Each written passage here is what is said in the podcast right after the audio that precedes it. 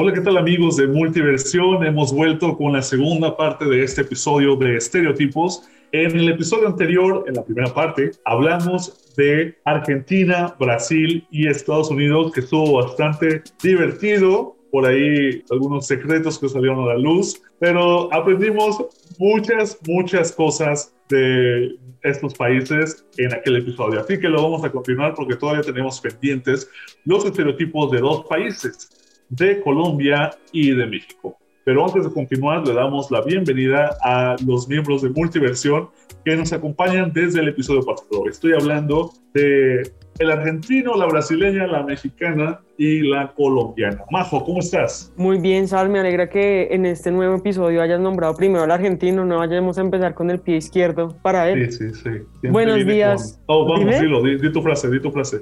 Buenos días, buenas tardes o buenas noches, dependiendo de la hora en la que nos escuchen. Gracias por estar otra vez aquí en este nuevo episodio de Multiversión. Bienvenida, Majo. ¿Estás lista para hablar de Colombia más al rato? Always. Siempre estoy preparada para hablar de Colombia, por supuesto. Bueno, parce, creo que estás lista. Y también en este episodio vamos a hablar de México y de México está Brenda Valles. Brenda, ¿cómo has estado? Hola Salvador, muy bien. Este, muchas gracias a todos por escucharnos. Un saludo a todos. Sí, como bien lo dijiste, el día de hoy va a Colombia va a México. Ya el episodio pasado estuvimos con Estados Unidos, Brasil y Argentina. Nuestro argentino que ahí se nos siente de vez en cuando. Que yo también iba a respingar porque leíste primero la palabra majo, pero me estoy haciendo del lado de Julián viendo que aquí hay mucho favoritismo venga, venga. Es obvio que te haces de lado para Julián porque tienes favoritismo por los argentinos, claro. por los argentinos. Ya, sabemos que...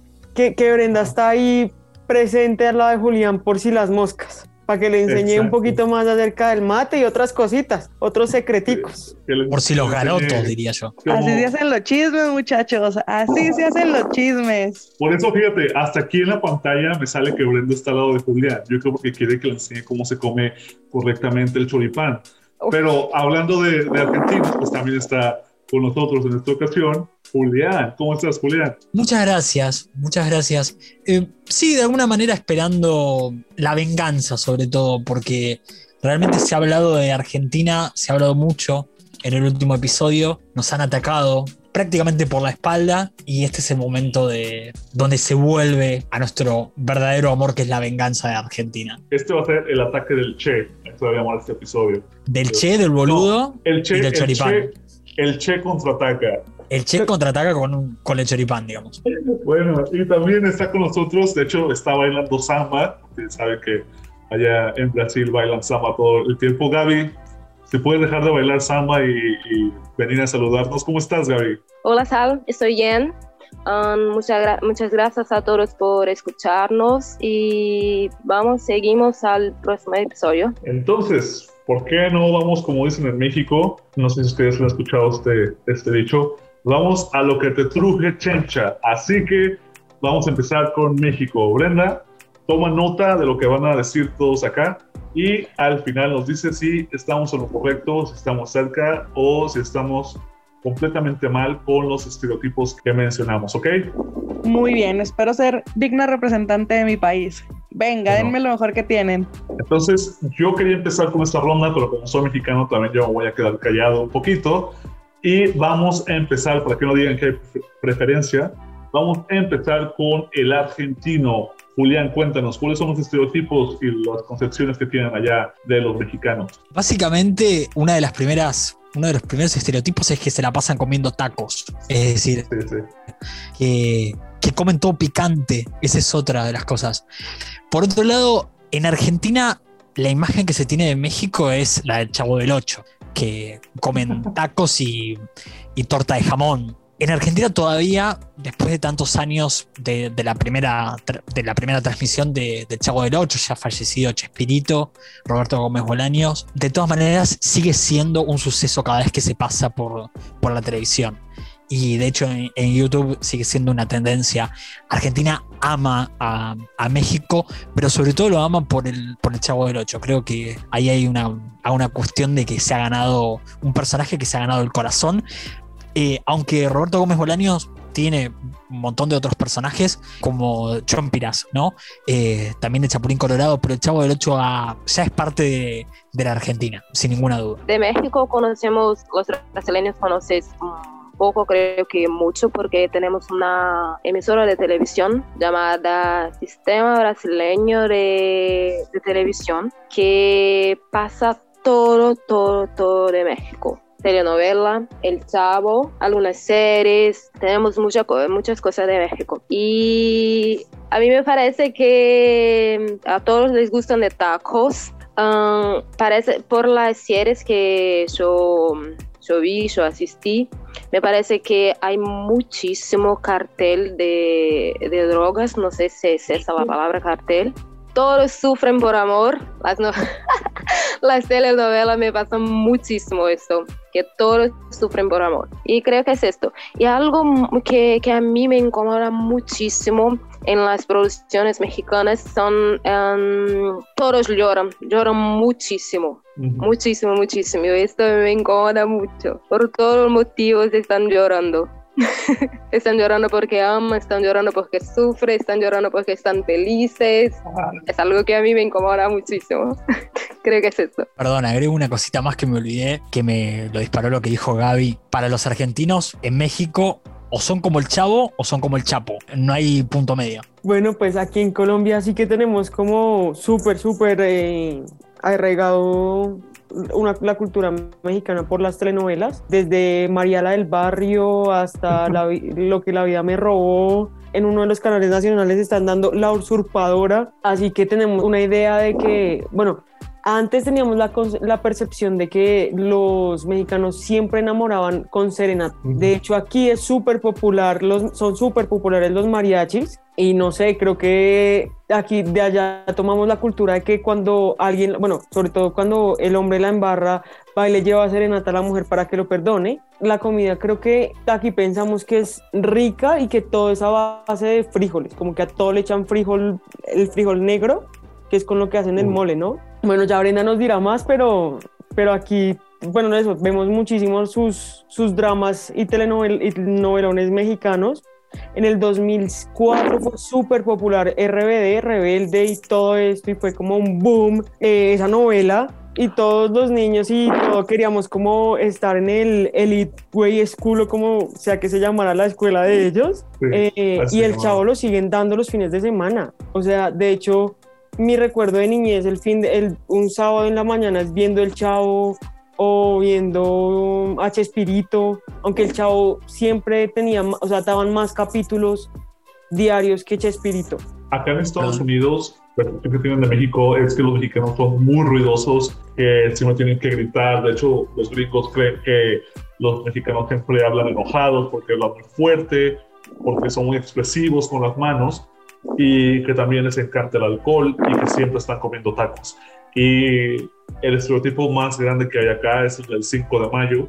Celebran la batalla de Puebla, pero acá en Estados Unidos creen que el 5 de mayo es la independencia de México y hacen fiestas mexicanas en las que las mujeres se ponen como trenzas de adelita y sombrero y todos comen tacos y salsas y nachos y algo que es muy curioso de, Estados Unidos, que mí me llamó mucho la atención cuando me mudé acá, es que en los restaurantes mexicanos siempre sirven queso y salsa.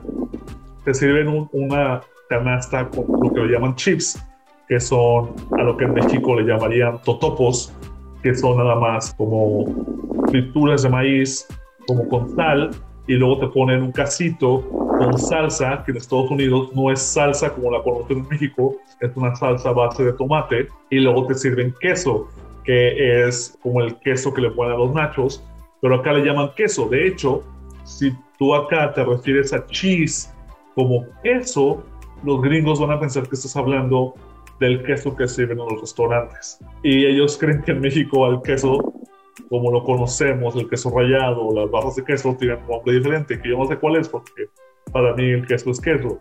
Y el queso que, perdón, ya, me ya creo que ya los estoy confundiendo con todo esto del queso, pero la salsa esa de queso que sirven acá en los restaurantes es más como un fondue o como algo así, no, no es en realidad el queso. Pero los gringos creen que eso es como una tradición bien mexicana. Y yo en todo el tiempo que viví en México, nunca me dieron queso así. A lo mucho me daban estas cosas que se llaman totopos con salsa, salsa de verdad que es picosa, picante, pero nunca así como en Estados Unidos. Y luego los restaurantes de comida mexicana que en Estados Unidos le ponen queso, esta vez estoy hablando del queso de verdad, a todo. Y le ponen queso en, en, cantidades exorbitantes, o sea, te ponen como una tostada con frijoles y carne y luego lo triple de queso arriba. Y porque ellos ven que en México se come mucho, mucho queso. A, Julio y Majo o sea, hablaron de, del Chávez del Ocho y de María del Barrio. aquí en Brasil, los dos son casi como una religión. María del Barrio ha, pasado algo como unas siete, ocho veces, ha represado. Y el Chávez del Ocho solamente paró de, de reprisar hace algunos meses. Entonces es algo que está, está muy característico de mi, de mi niñez. Es muy, muy recurrente. Tanto la, la, la telenovela María del Barrio, del barrio como la serie El Chavo del Ocho. A mí me gustaría agregar a lo que, a lo que decía Gaby, Hoy Majo se refería a RBD o Rebelde. Rebelde es una adaptación de, en México de una ficción argentina que se llama Rebelde Way, que la creó una productora, artista argentina que se llama Cris Morena, que es una gran hacedora de, formatos eh, infantiles. Me gustaría nombrarla porque realmente Cris es, es un distintivo argentino y realmente ha hecho formatos también, formatos que se que fueron por, a lo largo de todo el mundo. Y yo lo último que quería agregar, que lo había olvidado, y es que siento que aquí creemos que los mexicanos son muy machistas. O sea, que el hombre es, lo que se diga el hombre es lo que se hace en todas las casas, ¿sabes? También acá en Estados Unidos tienen a, los mexicanos en ese concepto de que son muy machistas y que las mujeres son muy submisivas. Y también muy católicos, católicos uh, muy, muy religiosos. Brenda, creo que ya no tenemos nada más que agregar, así que dinos, ¿estábamos a lo correcto? ¿Estábamos mal? Si es así en México, cuéntanos. Mi momento ha llegado. Pues creo que sí están en lo correcto en algunas cosas, en otras cosas están mal, sobre todo en Estados Unidos con la comida, pero ahorita tocó ese tema. Voy a tratar de irme conforme fueron hablando.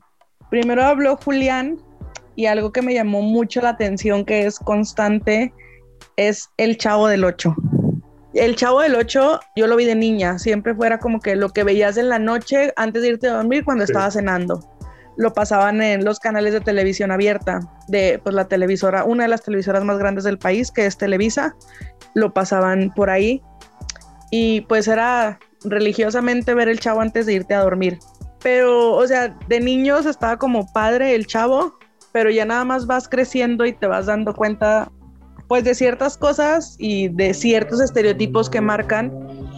Y a mí no me gusta el chavo. O sea, me gustaba de niña en su momento, pero ahorita yo no aguanto ver el chavo.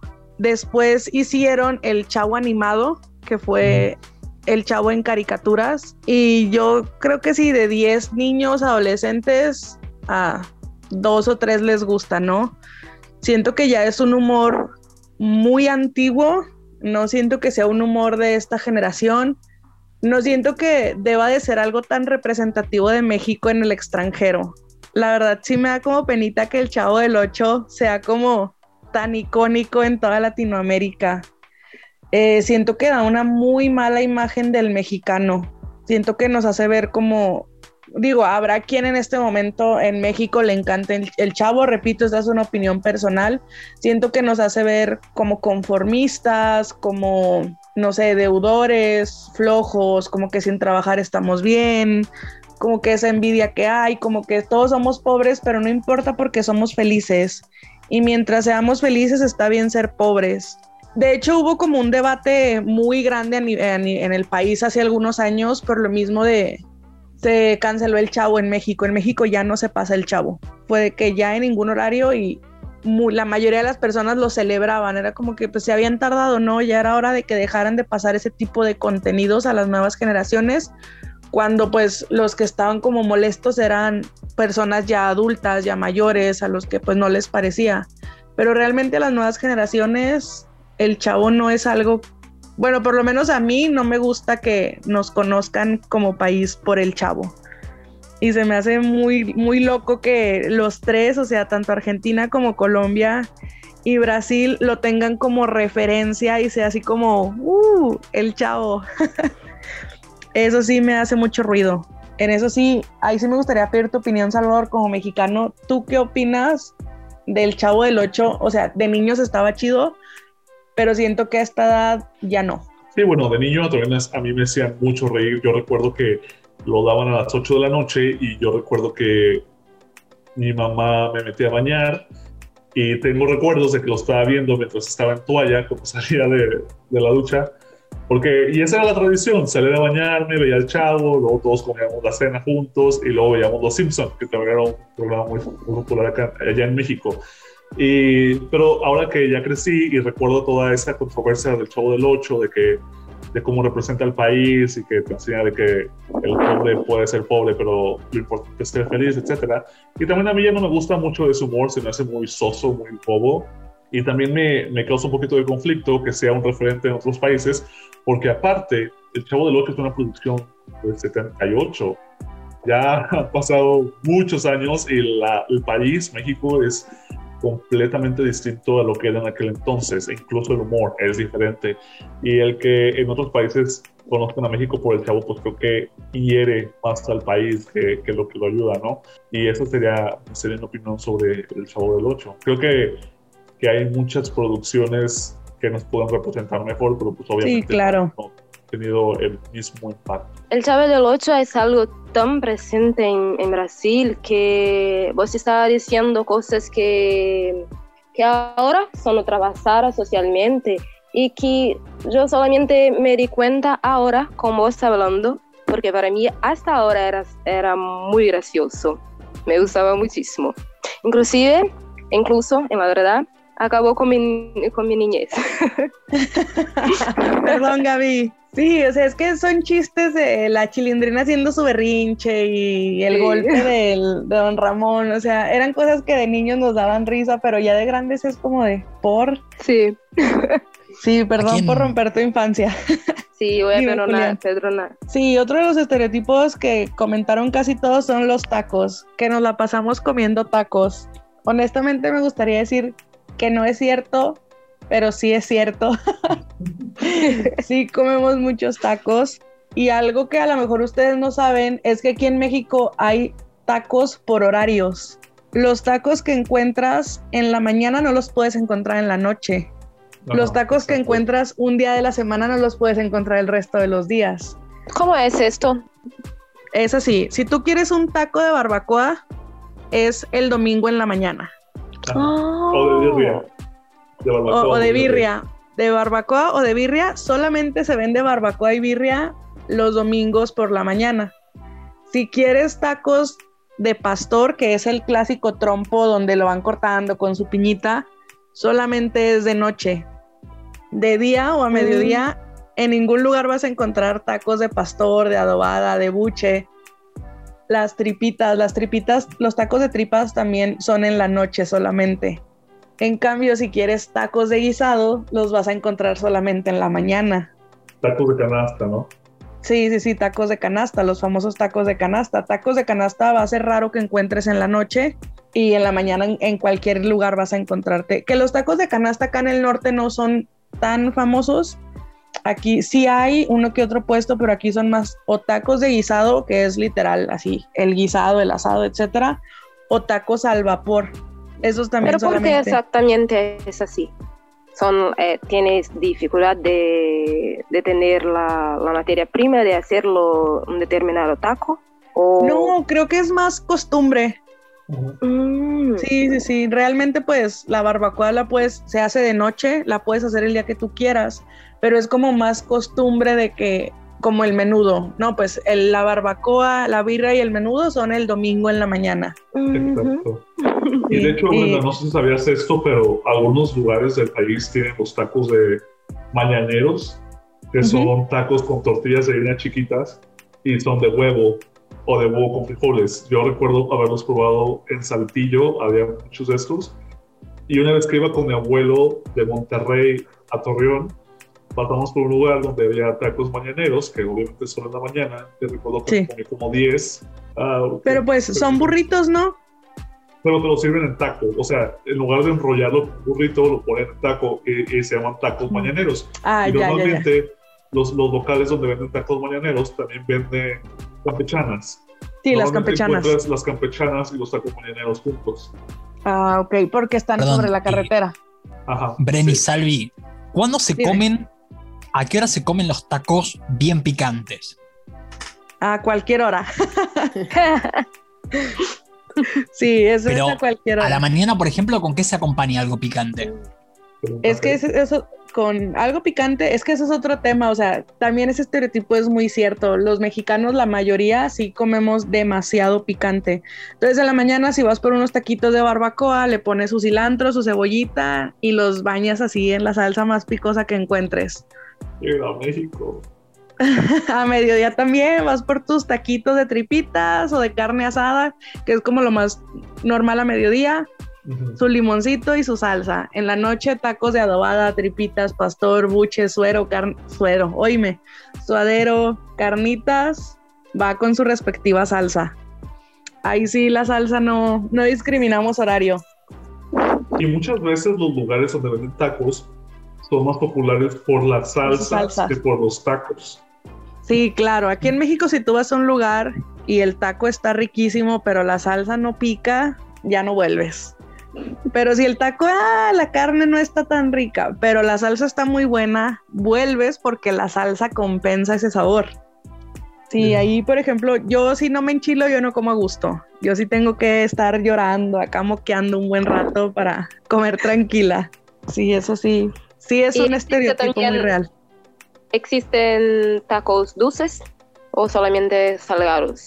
A ver, déjame pienso. Según yo, solamente hay tacos salados. Hay quesadillas dulces. Sí, no, quesadillas sí, quesadillas sí hay dulces porque hay quesadillas de Jamaica, de fresa, de mango, de cositas así, pero tacos solamente son salados. Ah, sí. Bueno. Pero bueno, vamos a seguir con estereotipos, aparte de, de lo picoso que yo creo que sí lo dijeron. Gaby, Gaby dijo también lo de los tacos, a lo del cártel de la droga. Yo creo que...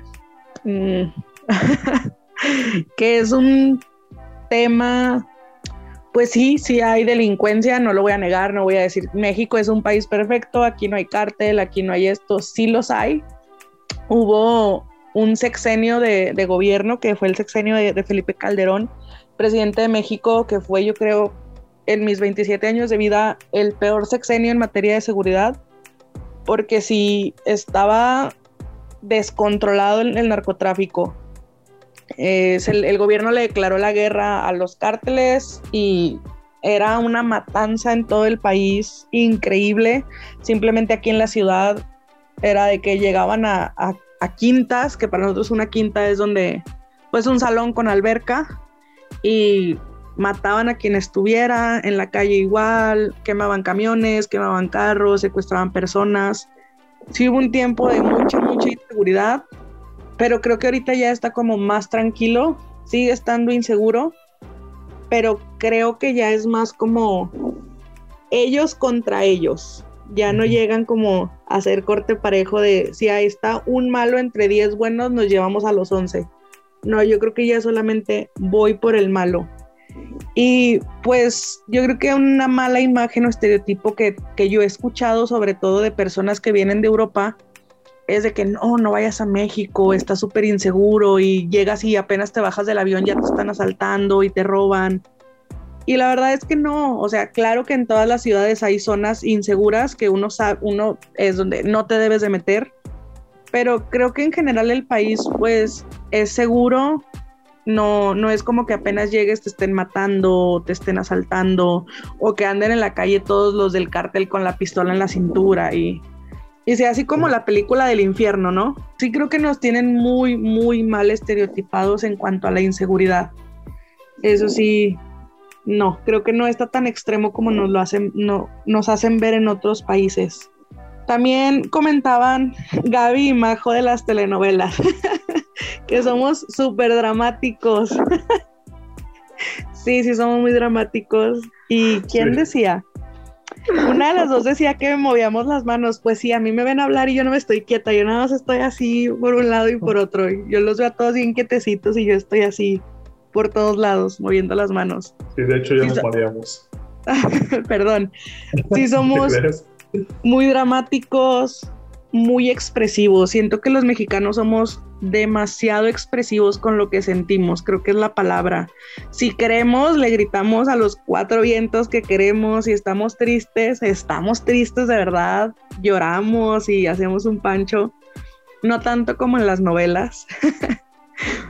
Hay una novela que se llama La madrastra. Que aquí también se vio esa novela, ahora que lo recuerdo. O sea, se ve por las tardes que yo digo, bueno, pero es que esos mexicanos además tienen un, toque de, imaginación para que a una, a una sola persona le pase un montón de cosas que no dices que ni en una vida te alcanza.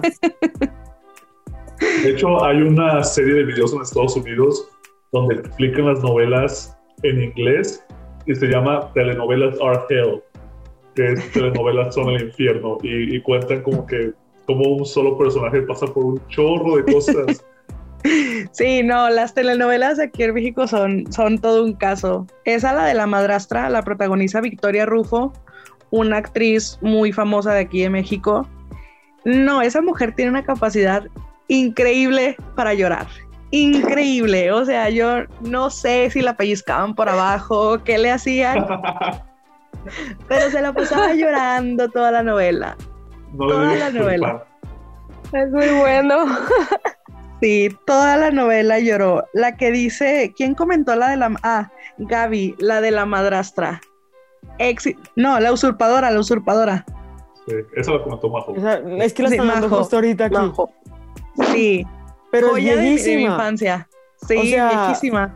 Visualmente se veía que lo hacían con cámaras, no sé, como del 90, tal vez principio de los 2000 Sí, esa novela yo la vi de niña, o sea, y como yo soy de México, pues la vi cuando recién salió en Televisa y la usurpa. Eh, tengo en la cabeza el tono de la canción de la usurpadora. A ver, cántala, cántala.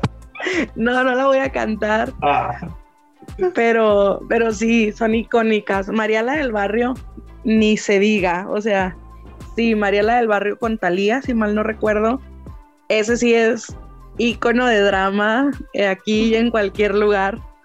Y, ahora Talía se avergüenza de esa novela. Ya sé, malamente, no debería. En María, la, del barrio es la que le dicen. Es que me, que me, me, acordé del colegio que fue como cuando la dieron en esa época, creo que es esa, que a una de los estos le decía, maldita lisiada. La de, o si es la de maldita lisiada, la de, la María la del barrio. Creo que es la de maldita lisiada. Donde le dice de que estás besando a la lisiada, que se pelea con Nandito. Sí, sí, sí, sí. sí. Esa que la protagonista es Soraya, ¿qué? Bracho. ayúdame, Salvador. ¿Soraya Jiménez o Soraya Montenegro? El personaje se llama Montenegro. Soraya, Soraya Montenegro, sí. creo que Sí, Soraya Montenegro. Lo hace, ¿quién lo hace? Bueno, les debo el dato, fallé. Pero no, si mal no recuerdo, es otra telenovela de ¿qué haces besando a la lisiada? Sí.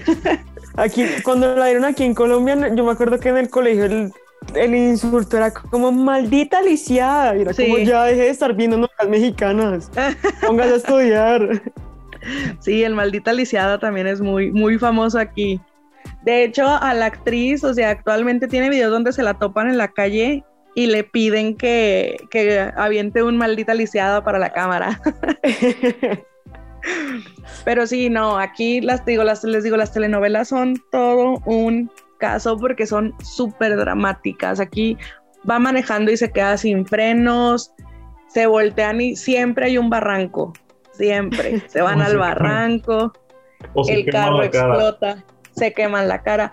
De hecho, hubo una vez en la que, en una telenovela, que si mal no recuerdo se llamaba Mujer de Madera, cambiaron a la protagonista. Así fue de que, ah, estuvo en un incendio, se quemó la cara y la tuvieron que operar y ya era otra actriz. Entonces aquí siempre hay recurso dramático para, para hacer de todo. sí, sí, somos muy, muy dramáticos y pues en las telenovelas obviamente lo, lo súper exageran. Además, siento que ustedes como son súper íconos en, en, ese tema fílmico, eh, porque son como los que más producciones hacen anualmente o eran los que más producciones hacían anualmente. De hecho, muchos colombianos, muchos actores fueron a formarse allá porque tienen muy buena academia artística y, y al estar, creo que también les funciona bastante que al estar tan pegados a Estados Unidos tienen la posibilidad de, de hacer, eh, digamos, el salto para producir mucho más, ¿no? Sí, sí, claro. Sí, aquí también hubo un tiempo del 2000 para acá en que se empezaron a ver muchos actores y actrices colombianos mm. para, para entrar a las telenovelas. Sí, sí, se vio mucho. De hecho, me haces acordar de, perdón, la última cosa, y es que un actor colombiano que fue como los mexicanos, siento que se sentían súper, eh, como porque Juan Gabriel no escogió un mexicano para representarlo en su, tele, en su serie, fue un actor colombiano.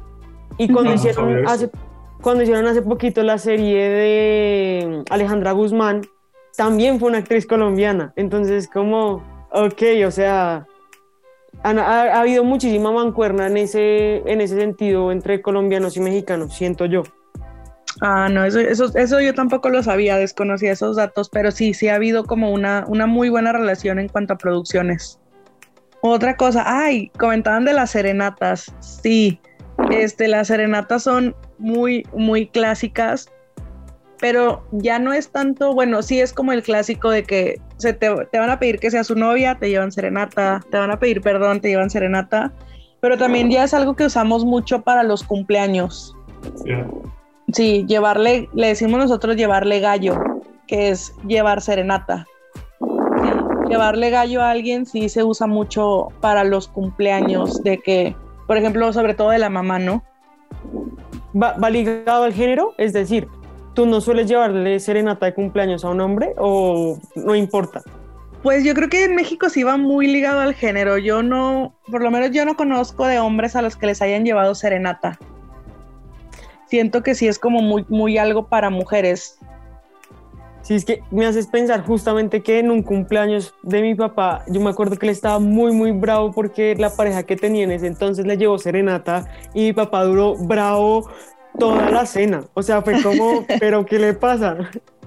Por eso te lo... Me lo pregunta. Sí, yo creo que es como más, digo, a mí se me ocurrió llevarle serenata a mi mamá, pero nunca se me había ocurrido llevarle serenata a mi papá. Brenda, ¿y la serenata siempre es con mariachis? Sí, claro. ¿Y alguna vez se disfrazaron de mariachis? ¿Salvi? ¿Mariachi? ¿Alguna vez? Ah, no, nunca. Igual y a los niños chiquitos a veces los visten de charros. Pero sí, cuando yo era niño, en mi familia hay una tradición de que cuando cumplimos tres años, sí. visten de charro y nos pongan una fotografía de estudio. Sí, el charro es el traje de los mariachis. Mm, no, el charro es la persona. Bueno, el traje de charro, pues es el traje que usamos mariachis también. Ajá. Sí, yo creo que eso es muy de los niños. A los niños chiquitos, por lo general, a los tres años los visten de charros. Sí. pero ya, ya de grande no, no te vistes. Y sí, o sea, obviamente hay quienes, no sé, agarran una guitarrita y se van con el amigo a cantarle a la enamorada o a la novia y les llevan el gallo, pero no se compara a que lleguen los 15 mariachis a cantar las mañanitas en la ventana de tu casa. Digo, a mí nunca me han llevado serenata, pero debe de ser como muy bonito escuchar que van llegando los mariachis. Un día te llevamos serenata nosotros, te cantamos ahí. Uh. en realidad ya está esperando que lo haga un argentino, pero no sé. ya te tocó, bueno, nosotros te llevamos serenata y el argentino te lleva el choripán. ya, ya me agarraron de, bajada y de carrilla. Pero ya, le toca a Julián llevarle la serenata. Él es el que se pone enfrente al lado del que canta. No hay de otra. por andar hablando, ahora me voy a llevar la serenata a él. Me llevo salsa picante y canto. Sería goals, por favor. ¿Qué otro estereotipo dijeron? A ver, de la comida. Sí, la comida está muy rica. La verdad es que la comida mexicana sí, sí es muy, muy rica, pero también es muy pesada. Sí, muy buena gastronomía. Ajá, tiene muy buena gastronomía, pero la verdad es que sí es comida con mucha grasa, con mucho picante, entonces pues no a cualquiera le cae bien en el estómago. Y lo que comentaba Majo de los frijoles negros, en el norte no consumimos frijoles negros. De hecho, por lo menos en mi familia, en las familias que yo he visto, no sé, Salvador, cuando estamos este, limpiando el frijol, los frijoles negros nosotros los tiramos. O sea, sí, de hecho, allá en México se come el frijol pinto. Yo nunca había comido frijoles negros hasta que vine a Estados Unidos. Que de hecho, bueno, me atrevo a decir que son mejores que el, el frijol pinto, sí. Sí, pero en, el norte tiramos los frijoles negros, en cambio en el centro y sur ellos sí comen muchos frijoles negros. Y por lo visto también en Estados Unidos, pero no, en el norte los tiramos así, tal cual, como si no sirvieran cuando salen. Y bolsas de frijol negro es rarísimo que se compren por acá. Y el mole no, el mole no está hecho de frijoles. Ups. ¿De qué está hecho? El mole eh, tiene su manera de prepararse, lleva muchos ingredientes y depende de, qué mole se lleve. Por ejemplo, mi mamá el mole rojo que hace lleva, lleva pan, bueno, pan francés, un pan de aquí, lleva cebolla, lleva jonjolí, lleva diversas cosas, porque también hay mole de sabores. A mí el mole dulce no me gusta, pero no, no lleva, no sé exactamente, te estaría mintiendo qué lleva tal cual, porque no lo sé hacer, pero estoy segura de que no lleva frijoles. vale, vale. Y este, este, en cuanto a estereotipos de Estados Unidos, que somos ruidosos y gritones, sí, sí, lo somos, somos muy gritones. Y más en el norte que tenemos la voz muy fuerte. De hecho, yo voy al centro y a mí me dicen de que ¿por qué gritas? Y yo no estoy gritando. Este, porque estás enojada. yo no estoy enojada, así hablo. En el norte sí tenemos la voz como más fuerte y más firme pero todos somos ruidosos y gritones, sí somos explosivos, eh, borrachos, sí, ¿para qué decimos que no? Todo el país sí es muy, muy borracho y muy fiestero. Y pues creo que ya en sí algunos estereotipos sí son ciertos, otros no tanto. No sé qué otra cosa quieran decir o preguntar de México. Bueno, pues gracias Brenda por compartir toda esta información de México y Creo que no estábamos tan lejos tampoco de los estereotipos, había algunas cosas erróneas, pero no estuvo tan mal. Y sin más de más, ahora vamos a hablar de Colombia ya. No te pongas rayada. no sé qué estás hablando, pero vamos a darle, parcero, con bueno, toda... Está hablando con un estereotipo de colombiano. Es que fue como una mezcla entre peruano, colombiano. malo para los acentos. Pero luego me ayudas a mejorar mi acento colombiano, parce. Sí, parcero. ya mejor me callo. Así que bueno, empezamos. Que Julián debería empezar esta ronda. Yo también iba a sugerir que Julián empezara esta ronda, si nos está escuchando. Que saque su veneno de una. Que, que, que no se preocupe que aquí en el ring es de, es de tres tiradas. Oh. Sí, yo creo que en realidad si no nos preocupamos porque vengan a la, Argentina a robarnos el trabajo, creo que no, directamente no. Ese es el primer estereotipo. Uno de los grandes estereotipos en Argentina es estos colombianos que vienen a robarnos el trabajo. Otra de las cuestiones es relacionada, eh, obviamente, digo obviamente porque es una cuestión de sentido común aquí en Argentina con el tema del narcotráfico y, y la, droga, eh, que todos los colombianos transportan droga, prácticamente ese es el, estereotipo. Eh, por otro lado, que toman, que consumen mucho alcohol y mm, creo que un poco también esta cuestión de, del acento, a mí me, ha pasado, yo conviví eh, en una residencia con varios colombianos y me llamó la atención también los, los acentos diferentes y la utilización de, diferentes palabras, como por ejemplo la palabra marico, marico, marica, eh, que aquí en Argentina quiere, quiere ser otra cosa, es decir, eh, marico en Argentina quiere decir gay y para ustedes es una palabra más como amigable y como esta cosa de habla raro. Eso aquí en Argentina es un poco un, estereotipo. Yo también creo que el estereotipo que hay de, los colombianos aquí en Estados Unidos tiene mucho que ver con el narco y sobre todo por las series que, que vienen de allá.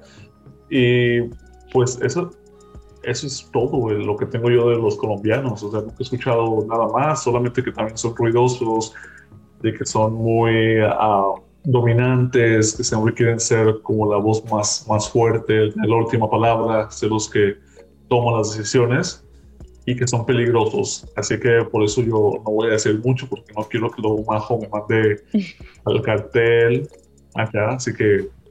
La mandarán de la moto. Ah, de la moto. Exacto, sí, el de la moto, lo he escuchado antes. Yo, el estereotipo que tengo de los colombianos en México, bueno, primero que nada, la manera de hablar. Este, yo sí soy pésima reconociendo acentos y la verdad es que yo a todos los colombianos los escucho hablar igualito. Que de hecho hace poco se, se ofendió Majo porque hice ese comentario con ella pero la verdad es en serio, o sea, yo a ella la escucho hablar como hablan los de las series que yo he visto de, no sé, de Pablo Escobar, etcétera.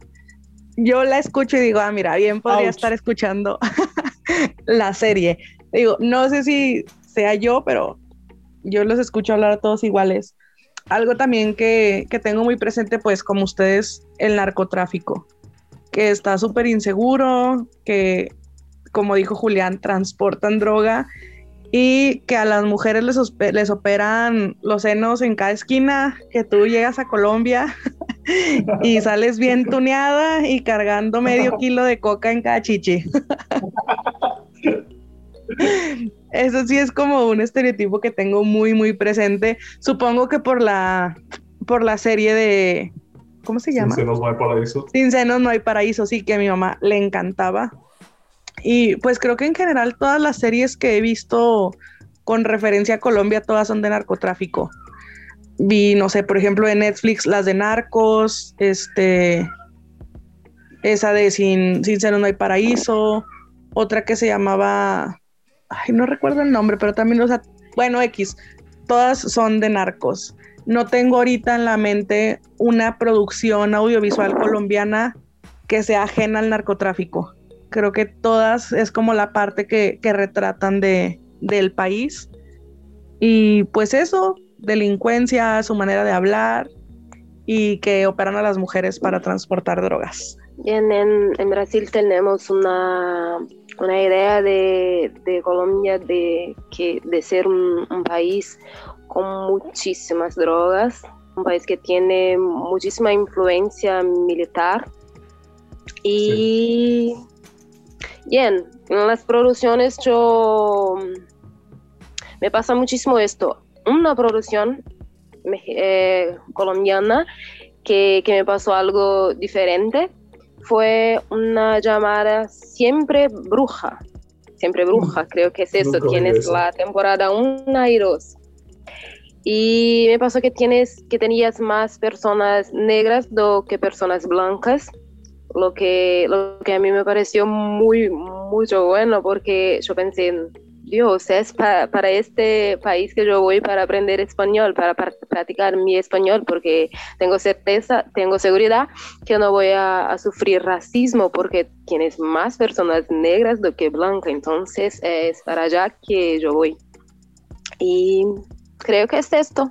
Sí, chicos, y además tiene algo que ver sobre esos paraceros de Colombia entonces le damos la palabra a Majo para que nos diga si en verdad le ponen coca en los senos a las mujeres. Majo.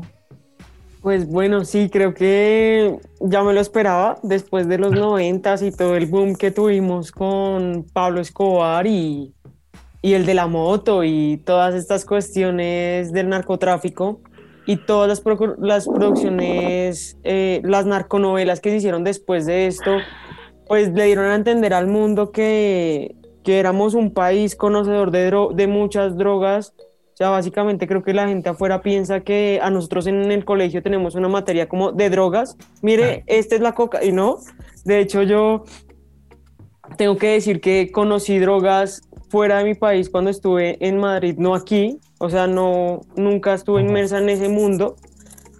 Entonces es como bastante loco que se tenga esa percepción. La verdad, eh, sí que en una, en, como en los 90 también se utilizó muchísimo ese, no, más como hacia los, el principio de los 2000, se utilizó muchísimo las prótesis con droga, que eran, o sea, era un riesgo para la mujer, eh, pues sabes, que le metieran en las prótesis de la cola de los senos droga, igual era una doble operación porque la operaban acá cuando le metían la droga y luego al, destino al que iba.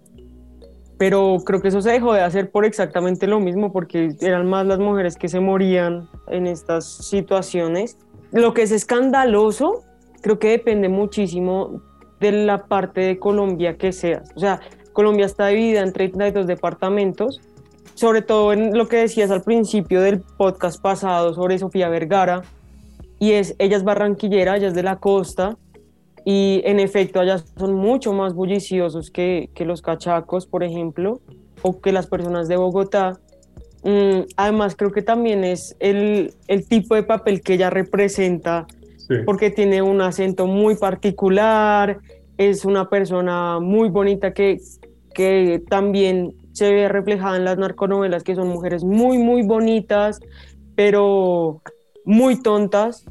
No, no lo había mencionado, pero ahora que lo dices, sí, yo creo que ese también es como un estereotipo de que todas las mujeres colombianas son guapísimas y tienen un cuerpazo, así que es colombiana, tiene cuerpo de Miss Universo, carita de ángel, o sea, sí siento que nos han vendido que todas las mujeres colombianas tienen así cuerpo perfecto. Y si tienen cuerpo perfecto, son pareja de un narco. Sí, sí, las, las arreglaron para estar así. Sí, es, y es, es muy lejos de la realidad, o sea, sí que en los 90, vuelvo a repetirlo, eh, Colombia tuvo un grave problema de narcotráfico por los cárteles que se manejaban en ese momento y que hicieron muy popular eh, ese estereotipo del hombre con plata que iba y le pagaba a la mujer eh, que se hiciera una cirugía de busto, de cola, Em, que eran mujeres que además, no sé si lo han visto en las series, pero eran mujeres que utilizaban determinada moda como de animal print, pantalones de cuero. O sea, tú no es que vayas aquí en Colombia viendo a gente vestida así, o, gente, o mujeres súper voluptuosas. Em, claro que también depende, pues al final de cuentas somos una diversidad de personas y no todas tenemos el mismo estereotipo de que somos altísimos o tenemos 90, 60, 90, porque no hay nada más alejado de la realidad que eso. Después de, de todo lo que, que, hablamos raro, sí, creo que utilizamos bastante palabras que, que en otros países no se utilizan, sí, aquí es muy común de... cola. La, sí, la cola, que es el trasero. O sea, es que lo, lo, lo usas pero muy natural. Aquí en México también usamos la palabra cola, pero no tan natural ni tan fresco como dices tú. Ah, sí, se operaron la cola. ¿Ah, no? Ah, no. En Argentina también se usa cola. ¿eh? O sea, sí, pero no sé, no utilizan, por ejemplo, yo en un podcast no diría la palabra cola, diría como que se operaron el trasero, vaya. O sea... O, sé que ahora México está queriendo decir que es mejor que Colombia y que Argentina. Para que tomen nota, chicos. Que, son más, más recatados. Ajá. Que saben cómo comportarse en un podcast. En un podcast. No, no, no. O sea, pero Majo lo dice con mucha naturalidad. Así que, ah, sí, la cola. Es que la cola aquí es como la parte, es como decirle bonito al trasero. Ah. ah, no, y aquí es decirle feo al trasero. No. O sea, no feo, sino como es una manera fea de referirse al trasero. Ya sabes, si el argentino te dice cola, se refiere a eso, Brenda. También en México se refieren a eso, pero no estamos así. Ya déjenme. Suéltenme, me están lastimando. Em, pues aquí no sé en qué momento se volvió tan común que tú le digas a un amigo, Marica, ¿cómo has estado? ¿Cómo va todo? Uy, Marica, está brutal tal cosa. Mm, no, no pienso que sea como una palabra de cariño, porque pues, no es como que yo le vaya diciendo a nadie de mi casa como marica, pero, pero con los amigos es mucho más común, por ejemplo, el, el uso de, uy, qué chimba, eh, que lo utilizamos dependiendo del contexto, pues eh, se refiere a algo bueno o algo malo, el que utilicemos alguna enfermedad de transmisión sexual para decir que algo está mal, como que gonorrea, pues no siento que en todos los países eh, lo hagan. ¿Y eh, gonorrea es bueno o es malo? pues no, por lo general malo, o sea, como, como no sé, que es una, un accidente así terrible y te, uy, qué gonorrea accidente o... Yo he visto en las series que a las personas le dicen, les dicen gonorrea. ah, ya, pero eso, eso siento que es muy, muy del paisa, que dice como, hombre, gonorrea, hombre, que es como, como parce o como, no sé, como... Pero como que el paisa. Paisa es, hace parte de, la de una región de acá de Colombia, que es de Medellín, como de la zona antioqueña. Y entonces está, que se hizo muy popular también en las series de narcos porque es de ahí de donde toman el, el acento que se ve en esas ah, novelas. Y por último lo que decía Julián, que, vamos, que hay muchos emigrantes, que hay muchos emigrantes y que eh, van a robarse el trabajo, creo que es lo que pasa con, con el inmigrante y es que vas, o sea, muchas veces eh, se popularizó mucho acá en Colombia el tema de ir a estudiar a Argentina, porque no necesitas un visado para irte para Argentina y además la universidad es mucho más barata, a veces eh, es gratuita. Entonces muchos colombianos tomaron la decisión de irse allá a estudiar y pues que si salían de estudiantes salían a trabajar. ¿sabes? Entonces es un poco lo que pasa con, con cualquier persona que emigra a otro país.